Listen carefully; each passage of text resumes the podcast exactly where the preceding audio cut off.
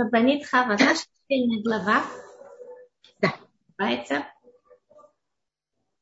У нас две недельные главы, представляете? Да. И действительно очень много мессер, очень много да. материала. Да? Как вы, вы думаете, что, что мы возьмем Бешвилит макет? Какую тему вы бы хотели выбрать и считаете, что это наиболее важно для нас сегодня? Вот это одна из вещей, которых для меня самая... Это вещь, которая у меня, я и мой отец Захмари Браха, мы ничем, я не могу себя вообще даже ничем никак um, сравнить. И эта разница просто неописуемая. Но одна из очень таких явных разниц. Мой папа всегда знал для всех, кому и что надо им знать. Я абсолютно не такой я должна понять, что другой хочет, и только тогда, и кто такой другой. Так как кто такой другой для меня, это просто загадка. А, загадка вообще. Я совершенно не знаю, кто меня слышит. Поэтому, как вы знаете, я попросила очень, чтобы вы со мной разговаривали, потому что хотя бы тогда у меня есть какое-то, понимаете, какое-то направление, и поэтому я также просила, чтобы вы меня спрашивали. Поэтому да. мне вот очень важно, понимаете, вот эта вещь, а то я совершенно когда Значит, есть люди, которые знают заранее, кому что как, я нет. Мне нужно сосуд, и тогда могу понять, что вливать в этот сосуд. А да. когда нет сосуда, я полностью теряюсь. Я вам говорю заранее. Спасибо. Смотрите. И, ладно, я буду спрашивать вопросы. Я надеюсь, что они интересны. Спасибо. Разных людей, другие. Есть... Анна, я вижу, что вы подняли руку, только это зависит, когда мне разрешат вам ответить. Пожалуйста. Есть такой посук, я его сейчас прочитаю на иврите. «Вейомер Ашем эль Моше дабер эль Аарон ахиха вель яво бухоль это лакодыш». Это было после смерти двух баним, Шель Аарон. И Всевышний говорит Аарон, э, Моше, скажи своему брату э, Аарону, что он не может каждый раз Хотите в. Да, «Альтне парохат ашер аль арец» Она идут. Потому что в облаке я явлюсь... Я буду виден на капорте. Да. На покрытие э, ковчега. Мазе, я чувствую, что Анан это что-то очень многое да. есть. Могли бы вы рассказать нам, и что мы из этого учим?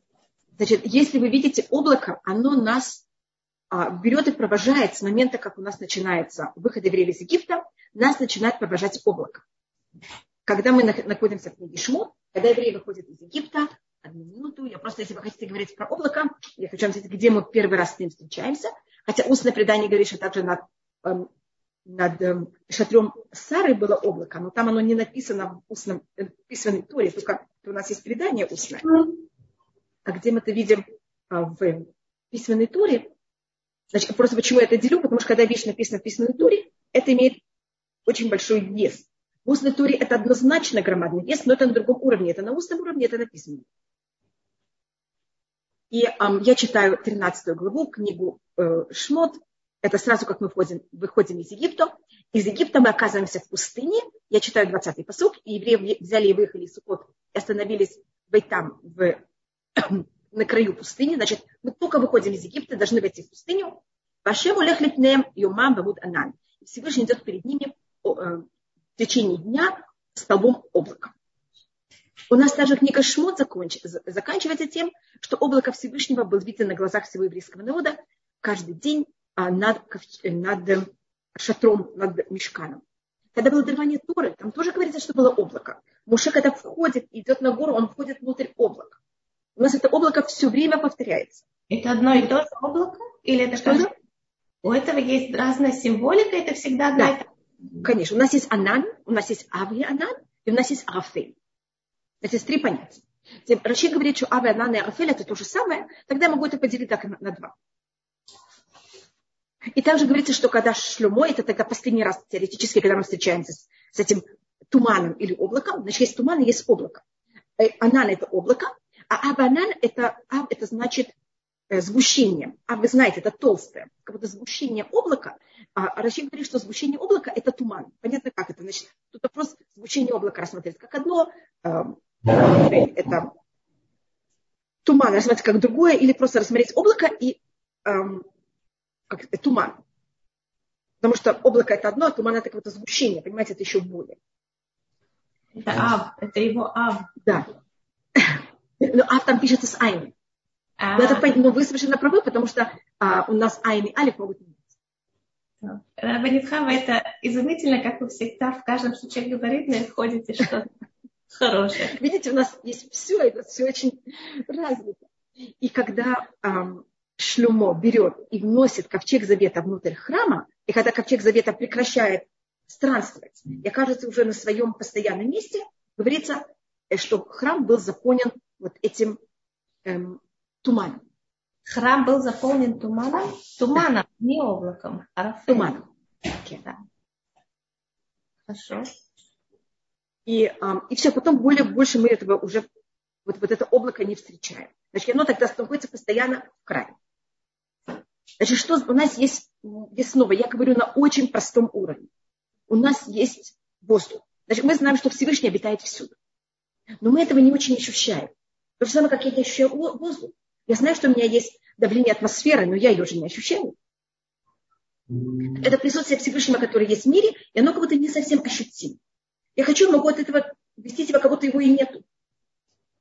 А есть случаи, когда присутствие Всевышнего, оно становится более явным когда происходит какое-то чудо. И это символизируется облаком. И когда евреи идут, выходят из, из Египта, есть перед ними стол облака, который им говорит, куда идти. Значит, они ощущают вот это явное влияние Всевышнего. Оно перед ними, оно ощутимо. А есть авиана. Это у нас, эм, когда я нахожусь в тумане, с одной стороны, облако ощутимо. Это какое-то более плотное понятие воздуха. С другой стороны, облако, когда я нахожусь в облаке, это какой-то такой туман, я ничего не вижу. Или немного, немножко хуже вижу. Потому что понять, что такое Всевышний, невозможно. Я не знаю, вы хотите такие фокусы. Если я возьму слово «ав», «ав» пишется «айн», а потом «бет». А если вы знаете, айн на иврите, его гематрия это 70, бет его гематрия это 2. Значит, это 72. Если вы слышали, что есть 72, 72 э, буквы и 72 понятия самого скрытого имени Всевышнего, и это называется авианан. Это понятие какой-то самой высокой духовности, которое для нас, когда мы, и, и как вы знаете, ав это также гематрия слова хесед, что это милость. Хет, слово хесед, что это милость, хет это 8, самых это 60, далее это 4. Вместе, как вы знаете, 8, 60 а, и 4, это у нас даст нам 72. Это понятие того, что мы, когда я говорю, что есть суд, суд это понятие, ты сделал А, положено тебе Б мы как будто понимаем, какие есть отношения. Когда милость, это непонятно. А почему столько? А почему не столько? Милости нет правил. Когда мы говорим о уровне милости, это что-то, что-то выше нашего понятия. Поэтому, когда мы говорим про Авгианан, это вещь, которая, это вот э, сгусток э, облака, это что-то, что уже выше всех понятий. Это то, что говорится, что Муше, он в это вошел. Понимаете, как это? Он дошел до очень высоких уровней. Я чувствую, там есть очень много, но это так высоко, что у меня даже вопросы сформулированы. Да. И, как, и когда Муше... А, я просто рассматриваю, как говорится, когда Муше сходит на гору, просто вы это спрашиваете, э, это 16 это 24 глава, 15 посук. Ваяль Муше лагар, и поднялся Муше горе, вайхас анан это ав, и скрыло облако, и покрыло облако гору. Вайшкон Хвадашем Альхах Синай, и обитало уважение Всевышнего на горе Синай, Вайхасеу Анан, и был покрыт, он был покрыт облаком, и тогда Всевышний позвал Муше на седьмой день, я только тут перепрыгнул. И 18-й посок, воевал Муше Бетоханан, и вошел Муше внутрь облака, и он там оказался, и он там был на горе 40 дней, 40 ночей. Я, конечно, некоторые, я просто показываю, насколько облако и вот это понятие, что Муше находится на горе Синай, оно, вы понимаете, как это, оно все время местит. Вот это понятие этой духовности. И народ, когда видел, как Муше идет или приходит, у нас в Туре очень часто показывается, как говорится о том, что облако сошло. И этим народ понял, что как будто Всевышний этот момент в этом мире очень явно для еврейского народа присутствует.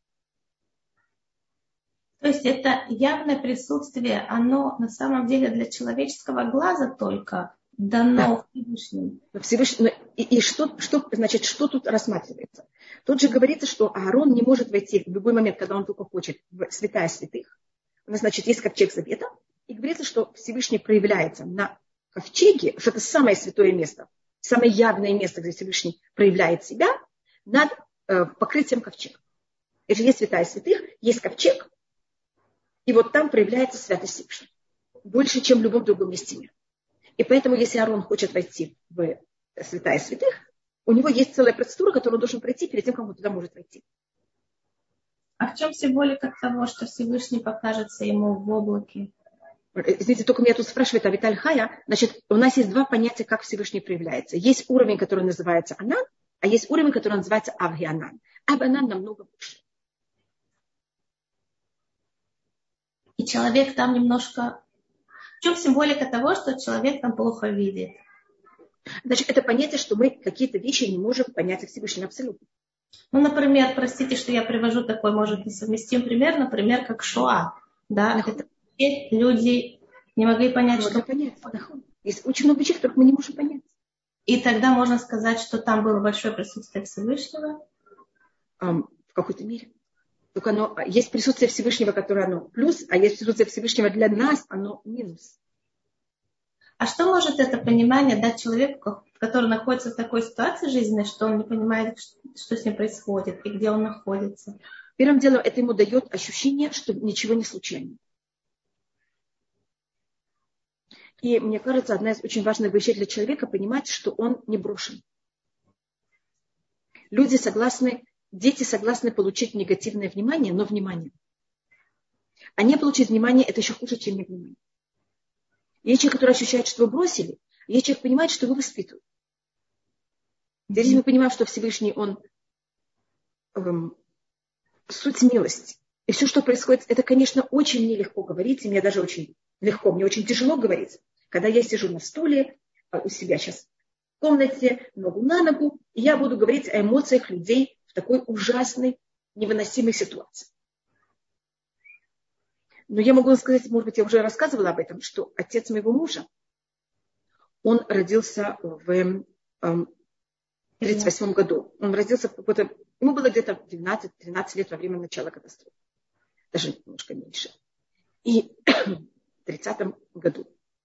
Э, не знаете, в, и он... Эм, и потом, когда он вырос, э, в основном все его друзья, он родился в Ирландии, как вы знаете, Ирландия была нейтральной страной, поэтому там не было конечно, немецкие самолеты, когда они обстреливали Англию, они на всякий случай обстреливали также Ирландию, но это было относительно всего другого места мира, это было очень приятное место. Все вы знаете, все в мире относительно. И когда он встречался с людьми, почти все были люди, которые пережили катастрофу. И когда он встречал человека, который пережил катастрофу и остался религиозным, его это очень всегда интересовало. И он каждого из них спрашивал, как, вот как ты остался религиозным в такой ужасной ситуации? И мне отец мой уже сказал, что почти все ему говорили, что это было настолько нелогично, что они видели в этом руку Всевышнего. Как люди, а, вы знаете, что немцы это были самые воспитанные, самые культурные люди всей Европы. Берлин, это же был город стремления любого человека туда приехать. Это было место развития э, психологии, философии. Австрия, Германия, в те годы. Ай, Рабанит Хава, да? Все хорошо. Все хорошо. Не, не, держу руки вообще в стороне, чтобы ни до чего ошибке не дотрагиваться. Не то, что это мне так помогает, то, что было, вообще не зависело от моего. Это была какая-то программа, которую я должна была на нее нажать и не поняла. И вдруг эти люди становятся животными. Не хуже животных. Они могли евреев поработить, они могли ими пользоваться, они же просто их... Зачем уничтожать? Это же трата времени и энергии. Да. В нашей недельной главе тоже уделяется внимание Йом-Кипур. Это связано как-то с тем, что происходит в плане актуалии с нашей ситуацией сегодня, может быть?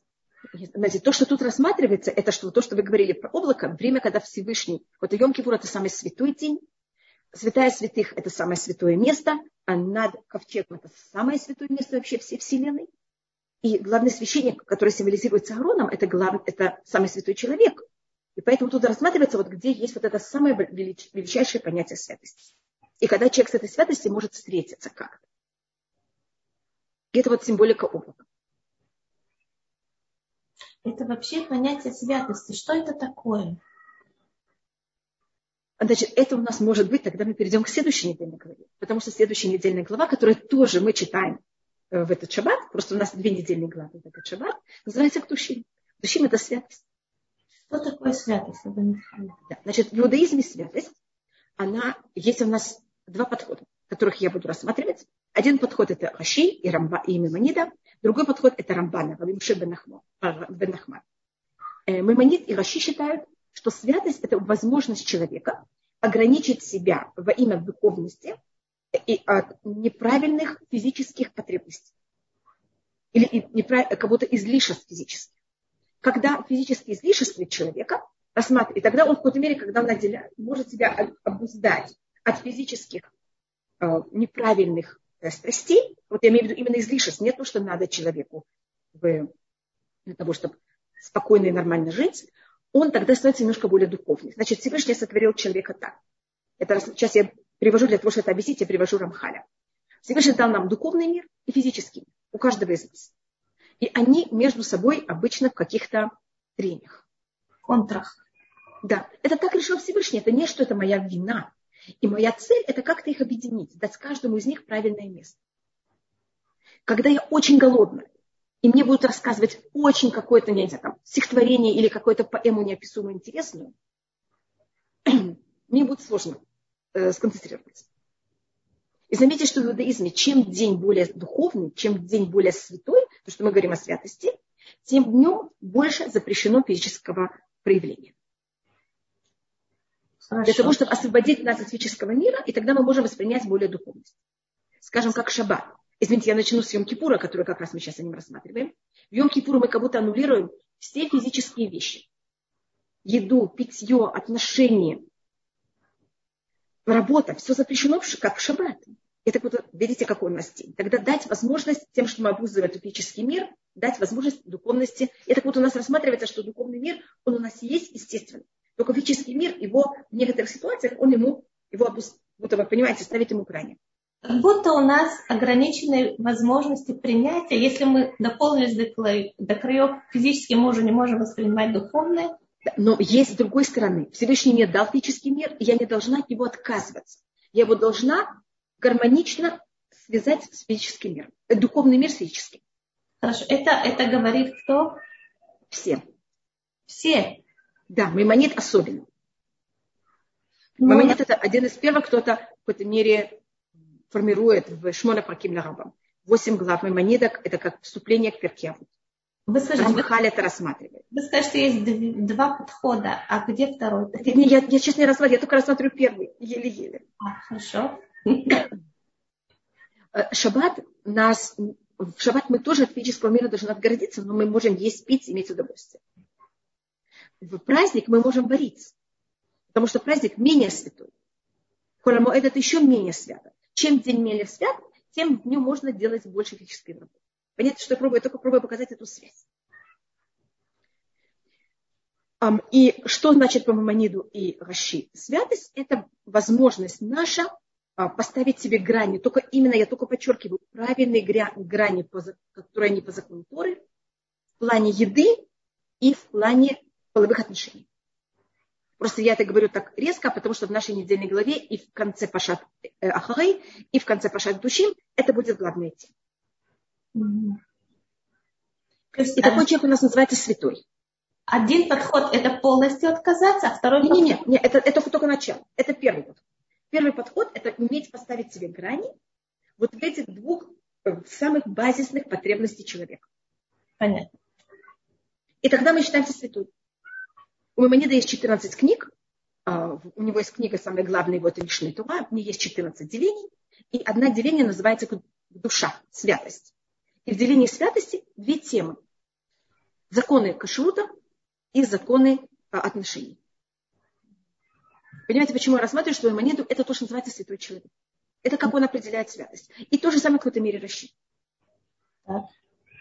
А, а Раши говорит более отношений, потому что это то, что у нас очень подчеркнуто в нашей недельной главе, в обоих недельных главах.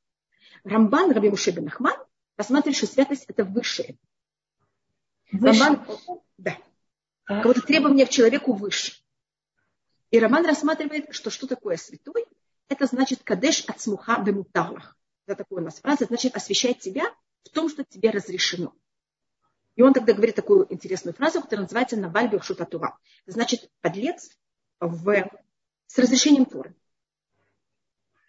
Значит, вы знаете, есть люди, которые они делают очень неприличные поступки, но их невозможно словить. И они находят в законе всюду лазейки. Так Рамбан считает, что для того, чтобы быть святым человеком, это именно святость, это не... Потому что все другие законы, как там, законы кашрута, законы отношений, они же написаны явно в Торе.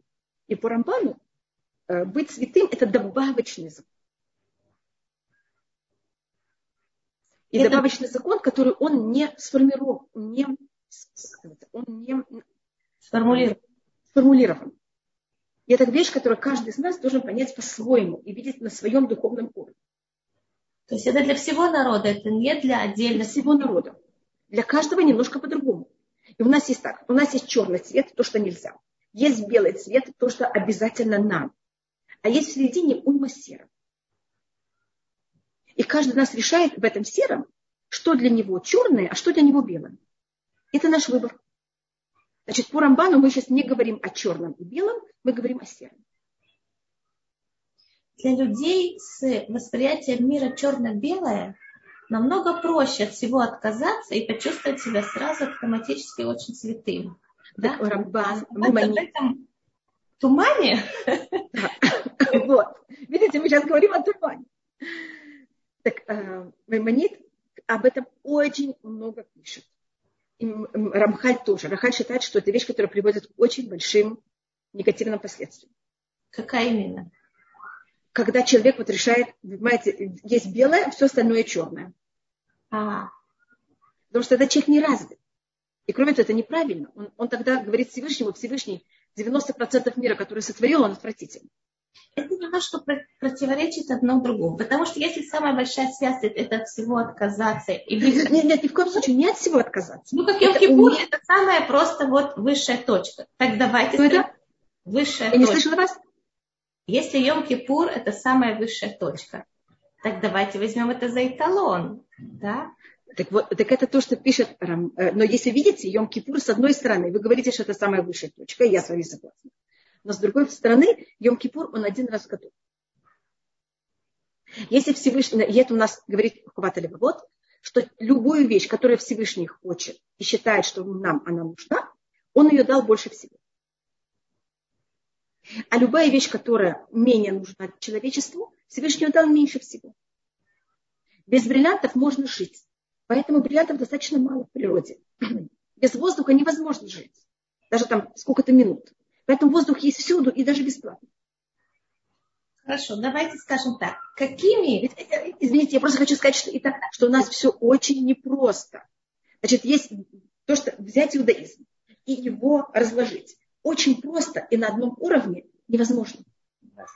Хорошо. Мир выпуклый. И вот эта сложность. Нахон, я с вами согласна, я понимаю эти противоречия, поэтому говорим про туман.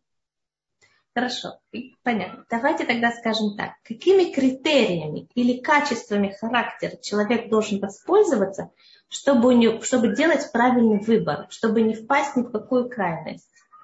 Нет, так первым делом он, э, есть вещи, которые в этом есть несколько... Э, если мы говорим между человеком и человеком, как раз в недельной главе, которая называется «Святость к душе», вот есть этот известный посок «Вафталия Хакамуха» «Люби своего друга, как самого себя». Скажите, вы бы этот посуд поставили в недельную главу святости? Нет, я бы его поставила к Аврааму Авину. Видите, а он у нас находится в недельной главе святости. Возьми, уважай старого э, седину и вставай перед старшим. Это у нас в главе святости. Не сплетничай. Это у нас в главе святости. Что, вы меня видите меня? А, нет, только все, но это Вдруг все замер, замерло. Замер. Извините, извините, я не люблю совершенно выглядеть, как будто я, понимаете, не двигаюсь. Не, я понимаю вас, это очень неприятно. Не проклинать эм, глухого, не ставить перед слепым эм, камень преткновения, не воровать, не, эм, не говорить неправду. Понятно, что я пробую смотреть, уважать бедного, высказ... ненавидеть запрет ненавидеть своего брата в сердце, не мстить. Вы, вы замечаете, какие вещи я перечисляю. Можете проверить, это 19 глава книги, к души, э, книги Вайкра. Это наша, это недельная глава к, э, к душим. Значит, если мы вот эти вещи, которых я перечислила, они становятся не просто формальное исполнение закона, они становятся частью моей души, тогда я начинаю понимать, что такое в очень многих серых оттенках, как себя правильно вести. То есть на самом деле святость – это не бежать, отказываться от еды и при этом чувствовать себя супер святым, а действительно вложить эмоциональное какое-то усилие в отношения с людьми. И там и совсем, не только с людьми. У нас мы рассматриваем, что это может быть, я не знаю, ли вы хотите, это у нас такая, такой фокус. На, когда говорится про Аарона, это мой папа очень любил говорить, и поэтому я, может быть, это скажу. А, тут говорится, безот я боя Аарона или Кодыш. Этим войдет Аарон в святость. И потом перечисляется с чем, что он должен взять какие жертвы. Так зачем говорится это слово этим? Просто могу сказать, и Аарон должен войти в святость с тем-то и тем-то и тем. Вот слово безот, оно лишнее. Понимаете, как это? И тогда есть такая, такой очень длинный доуш, это также гематрия, что зод, безот это и эти, также внутри этого безот. Если я только беру и выделяю слово זאת, у меня гематрия этого слова זאת, зайн это 7, алеф это 1, а тав это 400. Здесь, что сегодня я посматриваю все на таком э, переносном уровне, и то, что называется רמז. И это 408, это у нас э, символика трех проявлений. Э, этого у меня тоже исчезли, как стали очень странными. Это время от времени происходит, и это совершенно... Да, я тоже так же немножко на это как-то реагирую, понимаете как. Но это потом как-то восстанавливается, так подождать, пожалуйста. Мы да. делим все законы, и как раз в наших этих двух недельных главах есть именно деление этих трех законов. Это между человеком и Всевышним. Это сейчас мы рассматриваем законы Йом-Кипура. Это же наш день, когда мы абсолютно глобально между нами и Всевышним. Пашат Дучим, то, что мы просмотрели законы между человеком и человеком, э, между человеком и человеком, между человеком и самим себя. Я могу очень хорошо к вам относиться. А Хасва Халила не я, может быть, какой-нибудь стул или кто-то, а другого ненавидеть. Хасва Халила. Значит, у нас есть законы между человеком и человеком, между человеком и Всевышним, между человеком и самим собой. И, э, как вы знаете, в Йом-Кипур и в Рошашина у нас есть такой пьют, который называется Антонетокив, и там у нас говорится «Учува, утвира, маабирим этруа акзира». И, э, и чува, и молитва, и цдака берет и приводит к тому, что у нас все нехорошее аннулируется. Эти три слова. Мне кажется, все понимают, что тфиля – это между молитва, это между человеком и Всевышним. Цдака – это милость, давать милость, это между человеком и человеком. Это чува, это э, то, что человек раскаивается, это между человеком и самим собой. Если просмотрите в Махзурим, над этими тремя словами, над чува написано цом, пост, над филя написано коль, голос, а над задака написано мамон, деньги. И то, что очень интересно, что гематрия этих трех слов, она всех трех то же самое. Цом, царь это 90, вав это 6, мем это 40. Сколько это 90 плюс 6 плюс 40? 136. Коль, голос, это то, что написано в слово молитва. Кув это 100, Вав это 6, еще раз, как мы уже видели. А Лямет это 30, тоже 136. А мамон, деньги, у нас на иврите для денег есть много слов. Есть кесов, есть мамон, есть дамим. Вот это. А тут именно написано слово мамон. Мем это 40. Еще раз мем это 40. 6, как, как мы знаем, это 6. Значит, у нас 86. А нун это 50. 50 плюс 86, что он дает снова? 136. А если я возьму, значит, это показать, что эти три деления, они равны. Каждый должен выбрать, что для него более подходящее. И если мы составим 136 три раза, у нас получится 408. И говорится, что Безот я был на когда Арон входит в святость, для того, чтобы человек был полноценный, когда он стоит перед Всевышним, он должен иметь, э, исправить все эти три пункта. Это очень здорово. Как же он будет уверен, что он их исправил? Всегда у человека есть ощущение, может быть, то, что ты сделал недостаточно. Но хотя бы на каком-то уровне. Вот это ощущение, что человек сделал недостаточно, оно позитивное или оно негативное? Извините, я только закрою, у меня тут какие-то...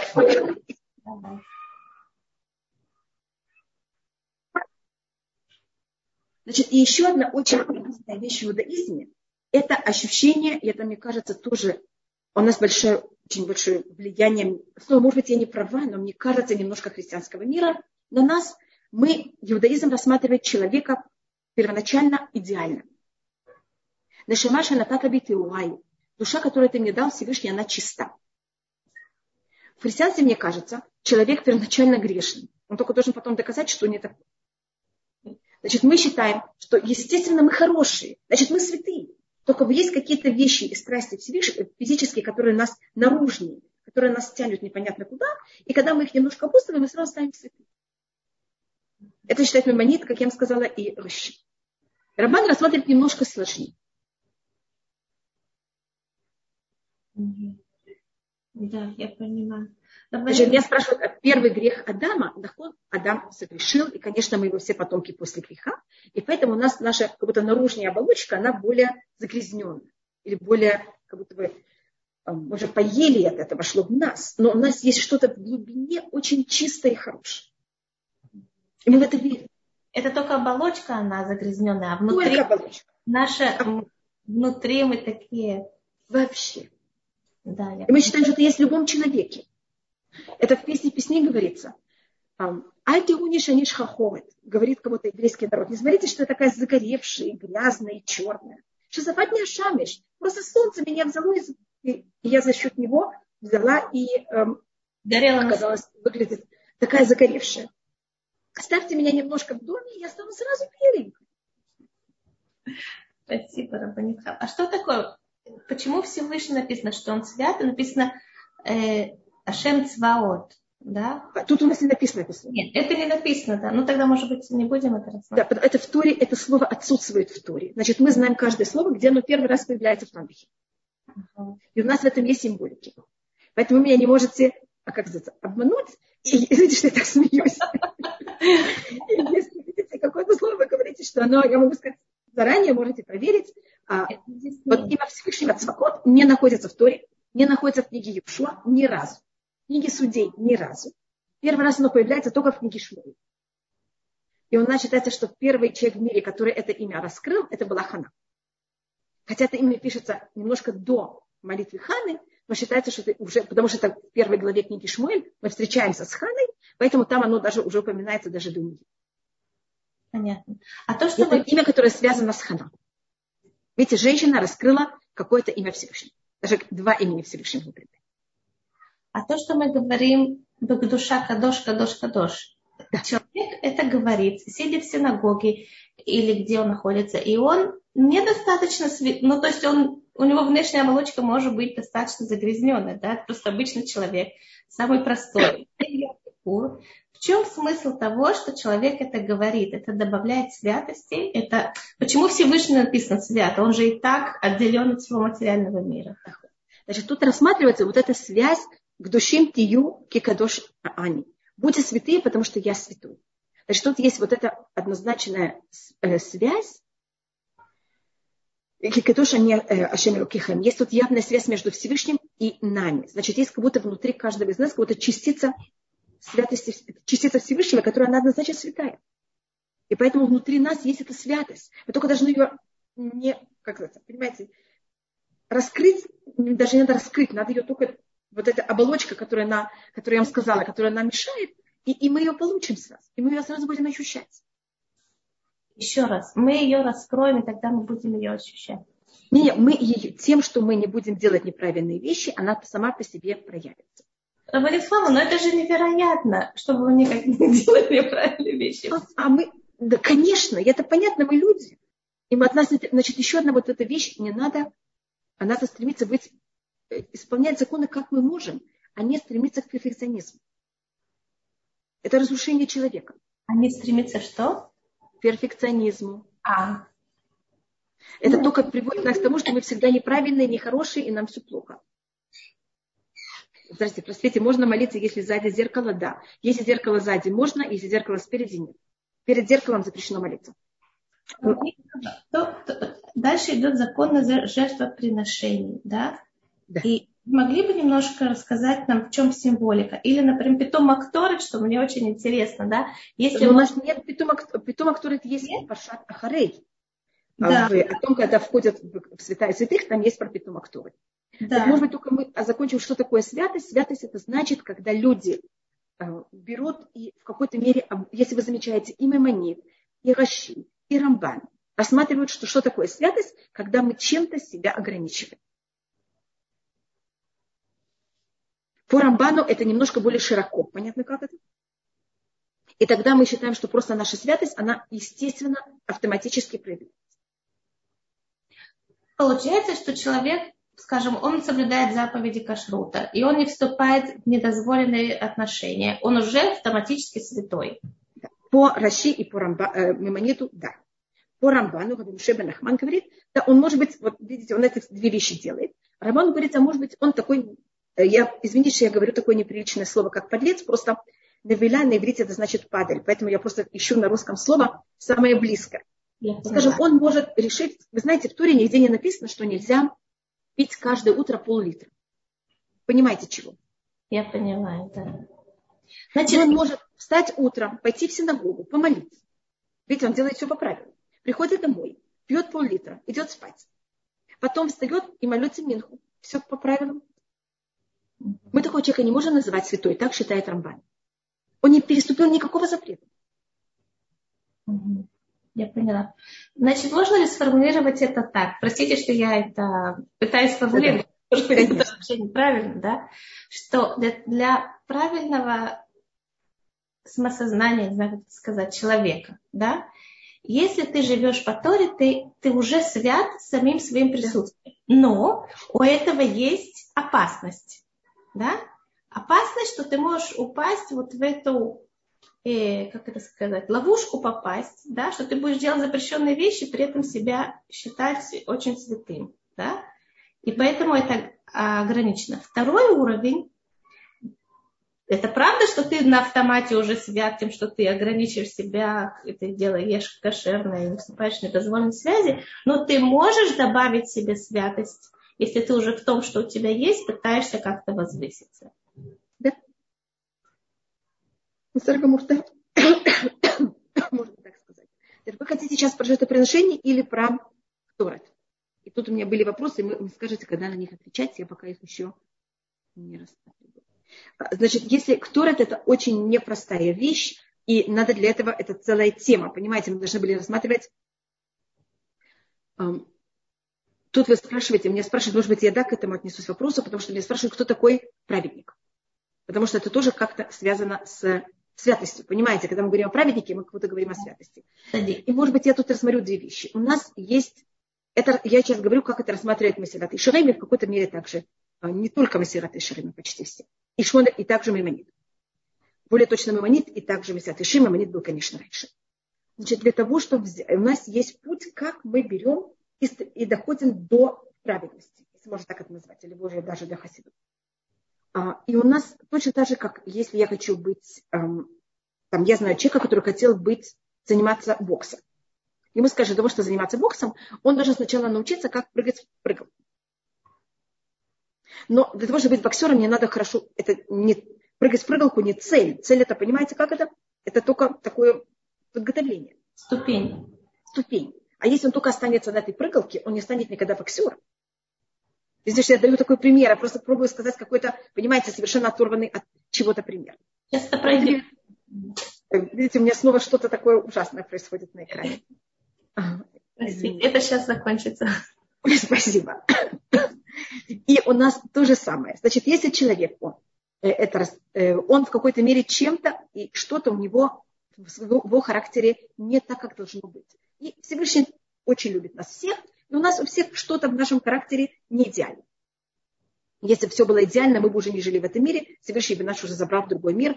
А мы, и это очень хорошо, что мы в чем-то не идеальны. Для этого у нас есть еще время, у нас есть нужда быть еще в этом мире. Понятно, значит, мы не должны рассматривать свои негативные качества или проблемы как наказание, или как ужас, или какие мы плохие. Наоборот, это работа, для чего мы живем в этом мире. Почему-то люди каждую негативную вещь в себе воспринимают как какое-то наказание или унижение. Это данные. Это тем, что мы должны, работать. мы должны все работать над этим. Угу.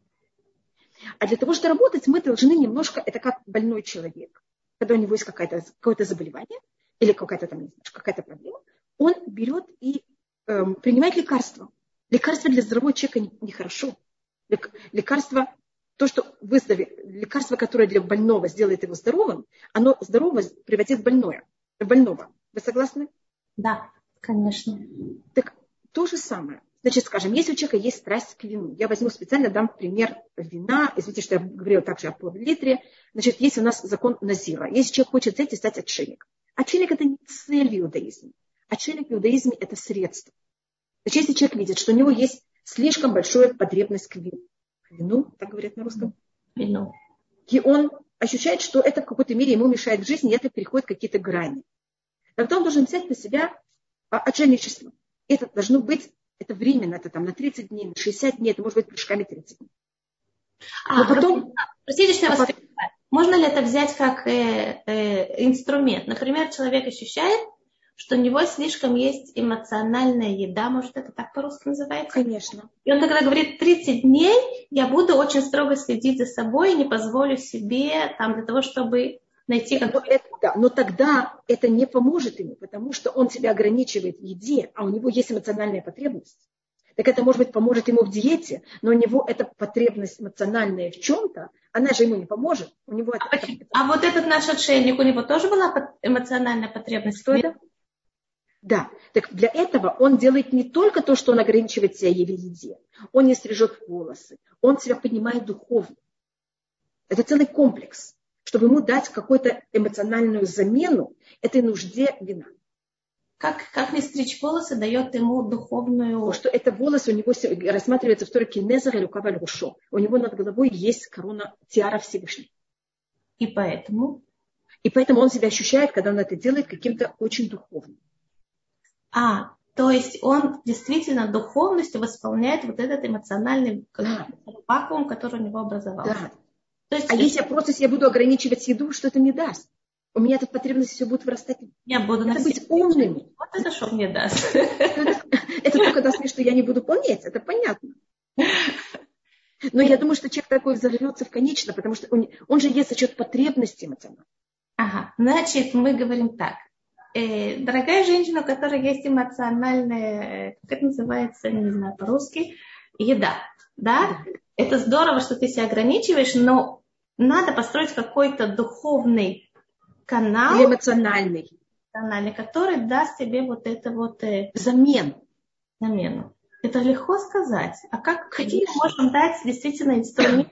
У каждой это очень индивидуально, поэтому я не могу тут сказать, понимаете, что-то для всех. Просто если я взяла Назир как пример, я просто говорю, что делает Назир. Значит, у него есть страсть к вину. Он ощущает, что у него эта страсть немножко переходит грани. Значит, у него есть какая-то духовная какая-то потребность, которая не, он не получает ответ, это духовная потребность, и он тогда это берет и проявляет вине, тем, что он пьет вино. Это может быть желание убежать от этого мира, потому что ощущает себя недостойным, потому что, я не знаю, это уже каждого человека есть свой рассказ, что происходит. И тогда Тура не говорит ему, только не пей вино. Тура говорит, не стричь волосы, не отрави себе лицо. И вот он получает от всей среды какой фидбэк. Что он сейчас стал таким святым. И потом, когда он закончит быть э, отшельником, он должен прийти в храм, принести жертвы, пройти целый процесс. Понимаете, тут есть тоже что-то не только физическое. Есть какой-то ответ на его потребность, почему у него такая вещь произошла. Но это не цель. И э, Насир, когда он должен принести потом жертву э, за, за очищение греха. Говорит на это Раби Лазар Капар, почему он должен принести жертву очищения? Он же был такой святой. Потому что, потому что тер это свой яин, потому что он мучил себя от, вины, от вина. Правильная вещь – это уметь правильно пользоваться. Назир это, – это лечение, это не цель. Часто люди так, вот это отшельничество рассматривают как цель. Это понятно. Значит, иудаизм не... это, это, понятно, что это, это лечение. Поэтому это, как любое лечение, оно имеет ограниченное время. Угу. Это 30 дней, это месяц. Вам говорят принимать антибиотику там сколько-то дней. Угу. И потом говорится, Вахар иштеха назир яин. Для меня это тогда такая очень интересная цитата. И после этого будет отшельник пить вино. Если он отшельник, ему нельзя пить вино. Потом он будет пить вино как отшельник. Правильно, понимаете, в гранях. Так понятно, какая цель? Цель это, что мы пользовались всем физическим миром правильно. Но часто у меня происходят перегибы, перекосы. И тогда я должна как-то себя поставить в гранях. Конечно, понять, почему у меня так же. Есть случаи, когда мне достаточно просто поставить себя в гранях. Есть случаи, когда я должна понять, что этих вещей есть более глубокие вещи. Но моя цель не остаться в этом, не остаться в лечении, а перейти на другой уровень и стать здоровым.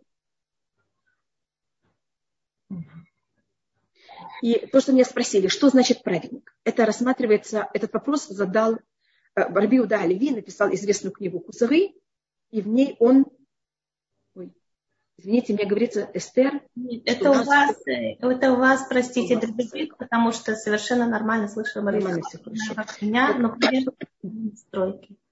Так у нас эм, Рабиуда Оливи в книге Кузари пишет о том, что э, Значит, там э, эта книга написана в форме диалога между хазарским царем. Конечно, это не, имеется, это не вопросы хазарского царя, это вопросы модерного, в его периоде, раби, периоде 12 веке Рабиуда Алиби, а, евреев в Испании, а, вопросы о религии, которые у них, у них тогда были. И он это просто, чтобы это было более интересно, вставляет какой-то диалог между хазарским царем и мудрецом, еврейским мудрецом.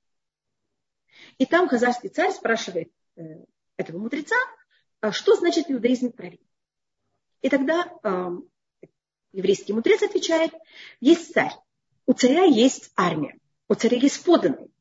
И если царь берет и требует от армии через, и от поданных больше, чем они могут дать, слишком много, тогда должно быть а, поданные восстанут. А если он дает им чересчур много, они требуют от них достаточно, он глупый царь, он мог более развивать страну и себя. И тогда хазарский царь говорит, извини, я тебя спросил про царя, и не про царя, я тебя спросил про праведника. И говорит тогда ему, э, отвечает э, мудрец, э, он называется там хавер, друг, что настоящий праведник это тот, кто осознает абсолютно все свои духовные потребности и физические потребности. И всем им дает то, что им надо, и требует от них то, что надо. И это у нас символика праведника. У меня есть потребность спать, у меня есть потребность для дружбы, у меня есть уйма эмоциональных потребностей. Если одну из них не дам себе, э, я, потом это будет восставать против меня. Если я решу, что я вообще буду заниматься Торой, я не говорю о себе, я говорю там 24 часа в сутки или непонятно как, а потом я буду засыпать, потом у меня будет какое-то отвращение к Значит, если меня спрашивают, что такое праведник, это то, что у нас называется праведник. Но для того, чтобы дойти до этого состояния, что вы понимаете, что вам надо, и понимаете точно, что вам надо дать каждому из ваших потребностей, вы должны пройти очень большой путь. Однажды, Потому что, да, пожалуйста. Однажды вы сказали такую вещь, что надо время от времени подбрасывать себе косточку. Или Точно. Это как раз в нашей недельной главе, когда говорится о Йом-Кипур, самый святой день, мы берем и отсылаем козла отпущения что это у нас вот эта символика. Что это значит? Что мы что-то берем и отсылаем. это вещь, которая была в храме и отсылается в пустыню. И вообще непонятно. Да, очень непонятная вещь. Просто вы хотели говорить про Кторет, но я не знаю, у нас будет время, и мы еще не ответили ни на один вопрос. Но это уже вопрос от того, как вы хотите распределять время. Ну тогда расскажите в двух словах, потому что в чем символика отсылать? Только... Значит, козлик у нас, может быть, мы говорили об этом, у нас есть разные животные, каждое животное имеет свою символику. Козлик у нас э, называется саир, что это значит волосатый. У нас даже козлик может называться саирзим, у нас есть разные названия козлика. Когда называется саир, и в нашей недельной главе он все время называется саир, а на иврите саир значит волосатый. Когда я говорю слово волосатый, я сразу вспоминаю Исава, который родился волосатым. Волос – это наружнее покрытие тела. Значит, есть у меня кожа, а на коже у нас есть волосы. Понятно, это самая наружная часть. И это у нас символизирует озник. У нас также в нашей недельной главе, в Паршат эм, Ахвей, а, когда говорится, вы знаете, есть такие нечистые существа, о которых говорят, что у них есть рожки и ножки и хвостик, и они обычно рисуются, как вы знаете, как козлик. И в Туре тоже называется сырим. Влоишхуту от элесирим ашерем зухим аль пнясави. Значит, это вещь, которая есть как будто физический мир, есть духовный мир, а есть что-то между. И это волосы. Это со мной связано. Когда это тянут, это не больно. С другой стороны, это можно стричь. Это не живое. Вы говорили уже немножко про волосы. Да, да, говорили. Так это у нас символизирует вот этим козликом. Козлик, он кошерное животное.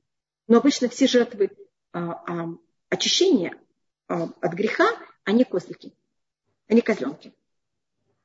Значит, это понятие того, что в Йом-Кипур, в котором мы становимся вообще, вообще, у нас нет волос, нет не только волос, у меня есть вообще нет тела. У нас есть волосы, да. Помните об этом. Дайте этим волосам место.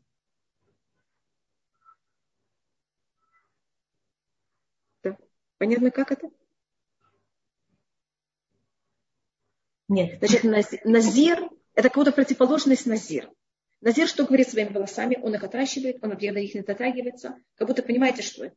И там это называется кикета рашем аль рушо. Ну.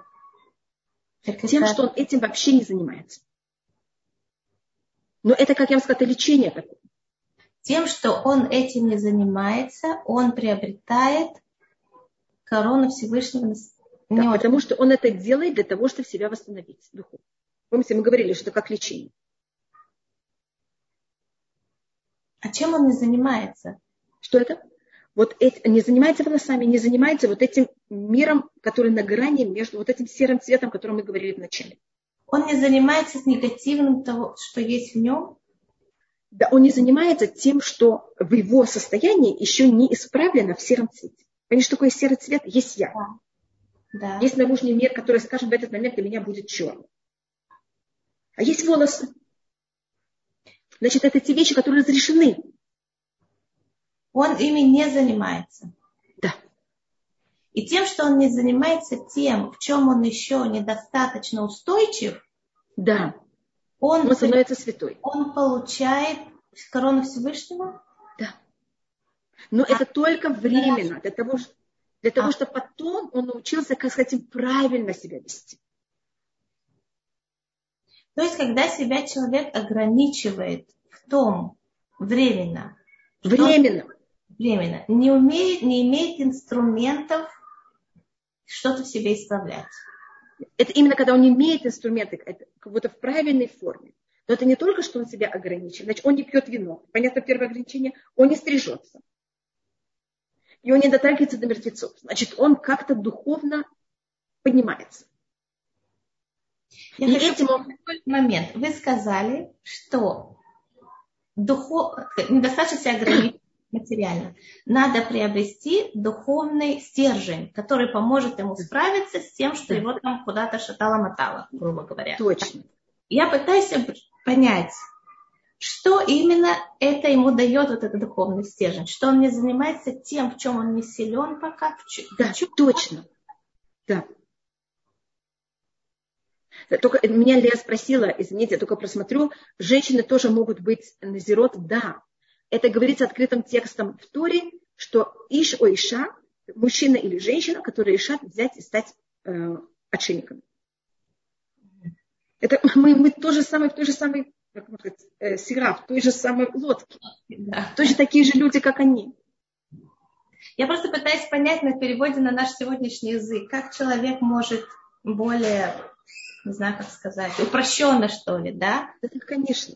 Значит, да. значит, когда человек начинает, э, может быть, я объясню это немножко по-другому. А когда я беру и начинаю заниматься своими минусами, и раскрываю в себе какие-то неправильные стремления. Они могут быть даже стремления, может быть, то, что в кавычках называется плюс. Скажем, человек ощущает, что он не может сказать другим людям «нет», и он слишком наступает на свое, на свое «я». Как будто людям это кажется очень хорошо, ему это кажется очень тяжело. Я, я специально не хочу. И он этим начинает, начинает заниматься. Ему в этот момент очень дискомфортно собой. Он себя начинает ощущать плохим. А то, что говорит нам Назир, нет, ты неплохой, ты сейчас самый духовный. Значит, когда мы начинаем взять и копаться в своей грязи, извините, что я так это называю, нам очень дискомфортно. Поэтому Тура нам говорит, нет, не ощущайте так. Вы, у вас корона голова, головы на Всевышнем. Спасибо, что вы Это понятно немножко? Теперь вы ответили, да. То есть, вы... Может быть, еще одна вещь, которую я смотрю.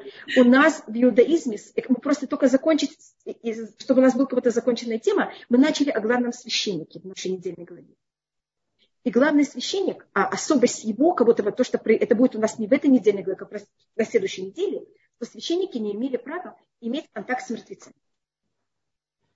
И человек, который, а это какой-то самый святой человек, если можно сказать в еврейском народе, человек, который становится назир и не стрижет волосы, и не пьет вино. Почему не пьет вино? Потому что есть какая-то тяга к вине. Кроме того, волосы, если вы знаете, я просто говорила о символике волос, но если возьмете молодого человека или молодую девушку, чем они занимаются больше всего времени? Когда мы говорим о своей внешности. Занимаются своими волосами. Волосами. Даже когда человек слишком занят наружным миром. Понимаете, почему я волосы рассмотрела как наружный мир? Это не то, что как он нравится себе, а даже как он нравится другим. Ему мнение общества очень важно. Это уже переходит в какой-то грань. Тогда он прекращает заниматься этим наружным миром. Понимаете, что это символика волос. Он не пьет вино, что это излишество. И он не дотрагивается до мертвецов. И этим он как будто сравнивается с главным священником. А почему Назир не может дотрагиваться до? Какой, чего это символика? Это, это еще это символика та же святость. Потому что когда мы трагиваемся мертвеца, мы тогда становимся... Но это еще, это, там есть еще такое понятие, как параллельно трем мирам. Я не хочу это, это уже немножко я выхожу за грани. И только, извините, я этим, может быть, закончу. У нас было уйма всяких вопросов, на которых я ничего не ответила. Только про, между прочим, если было что-то очень короткое. Это как тот э, Назир, которого встретил, и которого были Талталав, в Историм Да, да. И это, он, это Раби Шимон, а, Беншета, который никогда не ел жертву Назира, и только ел эту э, жертву Назира, который посмотрел в отражении воды, увидел себя, как он прекрасный, и тогда сразу его плохое начало начало бурлить. Ты такой прекрасный, такой красивый, как ты тратишь свое время в пустыне. Возьми, брось стадо твоего отца, убеги в город, там сделай себе карьеру. И он вдруг словил себя, что он уже в голове, понимаете, где непонятно, как, в каком уже абсолютно негативном мире. Тогда он взял и сказал, я буду насером. Видите, я просто объясняю, что такое волос. Я Рабиш Беншета сказал, да, вот это настоящий насер. Спасибо. Я снова прошу извинения перед всеми, что я не ответила. Ой, да, но я, я лично хочу, спасибо большое, но я лично хочу попросить, если у вас есть время, задержаться и ответить на вопрос. У нас была поднята рука Анны. Анна, да. если вы еще с нами, то я очень хочу. Вот я вас вижу. Ой. Значит, э, Элишева, мы шаббат и праздники – это именно время, когда мы должны уметь правильно пользоваться физическим миром. А, доброе утро, спасибо большое. А, пожалуйста, да, вы подняли руку У самый первый, Анна, я видела, извините, пожалуйста. Да, спасибо. Такой же, как у Рабанит э, Иты, э, понятие кедуша, но вы во многом ответили, но вот мне непонятно еще по-прежнему такие как бы два вопроса. Э, может быть, вы говорили, но я не усвоила. Что значит, когда Всевышний говорит кикадош они? Что значит Всевышний кадош? И почему это должно нам быть примером, чтобы подражать ему, как бы то, как да. он... Э, а и еще тогда, почему он не дает извините, Анна, это не только, Анна, извините, это не только подражать, это понятие того, что у нас, у каждого из нас есть Всевышний нам вложил внутрь, естественно, как, э, как сказать, э, кусочек, я не знаю, кусочек, э, искорку святости. И нам ее не надо создавать, мы только должны ее не душить.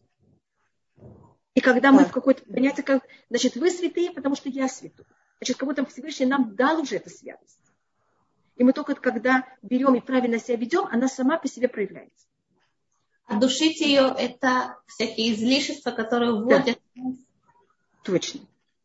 Понятно. И нормальный человек, когда он себя ведет неправильно, он это ощущает. У него как будто есть какой-то осадок. И то, что дает ему это ощущение осадка, это вот это ощущение, это, это искорка святости, которая ей, она в этот момент ощущает себя не как будто, как не очень приятно. То есть в момент этого осадка надо понять, что я не такой конченый, и ладно уж теперь махнуть на себя рукой, да, а сказать, нет, как раз этот осадок, это моя душа, которая э, Конечно. Поэтому, поэтому говорится все время, вы святые, потому что я святой. Всевышний говорит, у вас это есть. Пожалуйста, Анна, извините, что я вас перебила. Да, нет, все правильно, вы хорошо очень ответили. То есть это как бы коррелируется еще с э, то, что на иврите, по-моему, называется мацпун, как бы да. совесть, да? Точно, да. Угу. Хорошо, спасибо большое. Да. Не, пожалуйста. Пожалуйста, есть, что вы хотели, чтобы я ответила? Есть еще было четыре поднятые руки. Пожалуйста. Только кто-то что-то мне сказал, я Извините, я думаю, что на все четыре у нас, к сожалению, сейчас уже не будет времени. Но вот Илана была давно, давно подняла руку. Ой, не Илана была. Нет, если вы спросите, значит, конечно, у нас мы должны отражать Всевышнего. Когда говорится про месть, у нас как раз эта вещь запрещена. Месть – это и понятие восстановления чести, и эта вещь нам запрещена сто процентов. Есть вещи, которых мы должны отражать Всевышнего, есть вещи, которых мы не имеем права. И э, мы отражаем Всевышнего, только любое отражение, оно э, противоположно, оно искривление. Поэтому есть вещи, которых мы должны делать как Всевышний, а есть вещи наоборот. Вы хотите, зачитаю вам вопросы? Я уже дала, включила микрофон Илане, но я помню, что была Йохевит с поднятой рукой. Йохевит, Инна, Инна большое-большое вам спасибо. Большое вам спасибо, Инна. Пожалуйста, еще какой? Йохе, э, Илана, Илана, да, пожалуйста, мы вас слушаем. Да, он был, знаете, э, была ли вот эта женщина в Газе его жены, женой Шимшона или нет, очень большой вопрос. А почему мы с Фератомар не стрижемся? Самый простой ответ – это потому, что мы в трауре. Когда люди в трауре, они не занимаются своим наружным видом.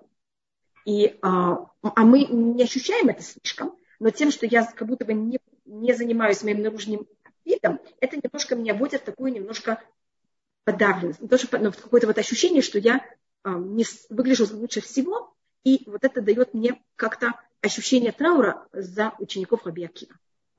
Тут волосы не очень понятно. Извините, они макова, что это Т. Вы мне говорите, что что-то непонятно волос, они макова, что это стало более понятно. Тут есть вопрос, а как очиститься, не стремясь к перфекционизму? Да. Значит, поэтому мы должны вести себя. Перфекционизм это значит быть именно, значит, мы сами себе ставим эм, грани, и мы потом хотим в них встать. Значит, понять, надо понять, что мы люди, понять свои слабости. И я думаю, что в России это тоже, это в Советском Союзе была такая слабость. Папа, был какой-то, не было контакта, и вы сказали, то есть сначала, можете, пожалуйста, ответить? Да, да. Значит, мы, когда, что такое перфекционизм? Я ставлю себе какие-то грани, которые я придумываю сама, и я потом хочу в них жить. А эти грани, они не человеческие. Значит, мы должны понять, что есть то, что Всевышний от нас хочет, и понять свои слабости – есть у нас, конечно, законы Торы, которые мы от них не отступаем ни направо, ни налево. А все, что называется серый цвет, человек должен понимать свои э, нужды, свои э, вещи, которых он не может переступить. Вот ему тяжело и не должен себя мучить. Рабанит? Не должен от себя требовать то, что невозможно. Да, пожалуйста, Илана. Я вот хотела спросить насчет э, того, что вы сказали, как пример молодых людей, что вот они занимаются как бы своим внешним видом и очень хотят как бы себя как-то показать. И как бы, мне стало интересно, что вот с одной стороны, как бы, вот они хотят себя как-то проявить и да. показать, как бы, ну, что, как, как они выглядят, что, это, что они из себя представляют. И как бы это, это плохо, что как бы у них есть такое стремление, что э, как-то себя проявить. Это, это очень здоровая вещь, потому что они тогда должны научиться и понять, кто они такие относительно своих родителей. Мы как будто сначала мы рождаемся, потом есть отрезается пуповина, это физическое какое-то деление родителя, ребенка от родителя, от матери. Потом ребенок зависит в, в своем питании абсолютно от своих родителей, одежде, всего. Потом есть этот возраст двух-трех лет, двух лет, когда ребенок на все говорит нет, или там год. Когда он тогда физически хочет немножко освободиться от родителей. Mm-hmm. И поэтому должен проявить себя физически. А потом вот в этот возраст, о котором говорит Илана, мы должны физич... Э, психологически и духовно построить себя и быть именно кто мы. Вопрос только в этой ситуации, когда мы слишком, вместо того, чтобы построить кто мы и проявить кто мы, мы это делаем именно с внутренним э, настроем, или мы только рассматриваем это наружным, как что делают наши друзья. То есть, и когда человек приходит... на внешне пытается соответствовать этому? Да. И в этом как бы есть минус? Да, точно. Это очень такой маленький. Значит, мы, с одной стороны, отрываемся от родителей, и сейчас вместо того, чтобы базироваться на, как родители нам сказали, мы базируемся на наружный мир, что это наши подружки, понимаете, как это, там, что там рассказывается как-то. И это правильно, но когда это переходит грани в одну или другую сторону, это уже неправильно. Я сейчас опасаюсь, что мамы подростков будут им говорить, вот, ты слишком много времени, ты не возьмешь. Нет, это все должно, это подросток должен понять. А как если вот э, как бы Сейчас я подумаю, как это сказать. Не-не, пожалуйста. Что как бы у человека есть какое-то желание себя проявить, так он э, относительно наружной реакции смотрит, как бы он э, хорошо себя показал или нехорошо. Так это получается, что... Как это великолепно. Это когда хорошо. он оценивает. Ой, извините, ладно, что я вошла в ваш разговор. Это когда он оценивает и потом рассматривает, это подходит, это не подходит и как. А есть, это когда правильно, человек вообще... ориентируется да, на да, внешние да. как бы, факторы. Конечно. И это его строит внутри. А есть, когда он продолжает быть абсолютно зависим от наружной, наружного мира. И это уже неправильно. А Ему тогда наружный мир все диктует. То есть первое, он смотрит как бы просто, что принято в мире, и как бы на это выстраивает свой внутренний мир. Да. А, а второй, он, он просто как бы идет на поводу. Okay. Нахон, точно. И вообще перечеркивает свой внутренний мир. И это неправильно. Mm-hmm. И вот этим занимается Назир. Но для того, чтобы не построить свой внутренний мир, на какое-то мгновение он как будто вообще не обращает внимания на наружный мир. Mm-hmm. Чтобы перейти к вот, понимаете, как это, немножко войти в пропорции. Хорошо, спасибо. Не, не, пожалуйста, Илана. Но это я только подчеркиваю, это лечение. Угу. Э, Рабанит Хава, а если подросток вообще не обращает внимания на свою внешность и не занимается О, это, это, надо, это надо подумать, что это. Это может быть депрессия Хасвахалиля.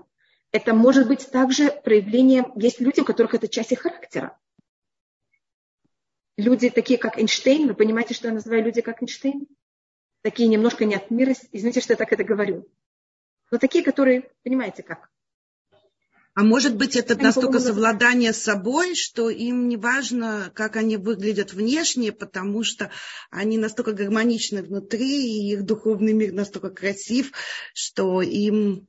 Не в подростковом возрасте. Да. Если это, да. это не перерастает никакие грани, не, не, не чересчур, а, это да, может да. быть такая вещь. У подростка может быть разные крайности. Но если это не переходит грани, это нормально. Но человек должен иметь какой-то баланс между своим миром внутренним и наружным. Понимаете, как это, когда это, а тот человек вообще не видит наружного мира, а потом, когда он захочет, скажем, жениться, или у него дети, это будет ему в какой-то мере очень некомфортно. Но у каждого вот это, что значит соответствие на внутренним миром и наружным, наружным, оно очень индивидуально. Понимаете, как это? Это очень зависит от характера ну, мне очень-очень-очень близкие мне подруги и очень уважаемые, красивые, ухоженные женщины говорили, что им в подростковом возрасте было совершенно все равно, как они выглядят. Так это была их форма, потом они дошли до, до как, понимаете, они потом дошли до какого-то mm-hmm. баланса. А это было, потому что я говорю, всегда в подростковом возрасте мы идем в какую-то крайность. Потому что потом а, простите, пожалуйста, а вот это вот, мы говорили сегодня о лечении, об отшельничестве, да? Но ведь есть ли сегодня аналог этому? Конечно. Например? Например, я не знаю, там, э, это может быть и мальчики, и девочки, которые, вот вы сказали, там девушка решает, что ей вообще не важно, что они говорят, и она хочет проявить именно себя, и, понимаете, как и свой характер.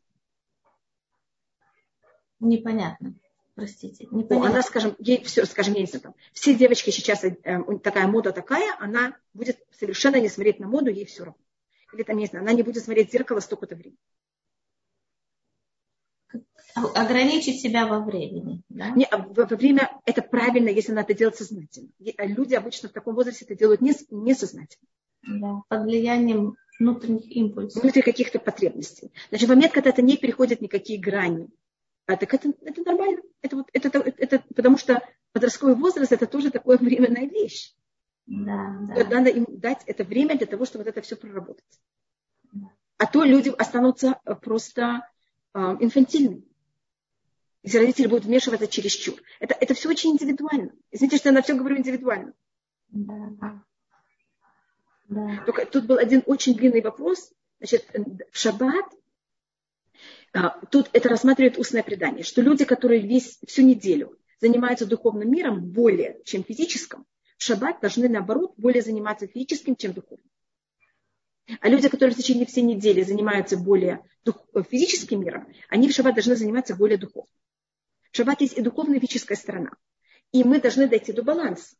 И поэтому очень зависит от того, чем и в каком состоянии человек в течение всей недели. Может, в наше время вот так простые люди, как мы, сказать, я всю жизнь, я всю неделю занимаюсь духовным, теперь нет, наверное, мы же и там. Я, не знаю, я, я только цитирую, что, что такое заниматься духовным физическим, очень тоже индивидуально каждому человеку. Что он считает, что у него как будто в этот момент он, человек должен быть очень честный, честный сам с собой. Что для него, именно как он индивидуал, сколько ему нужно потребностей для духовного мира и для физического. Очень непростая вещь. То есть духовное это тоже потребность, это не обязанность, это потребность. Да, есть точно.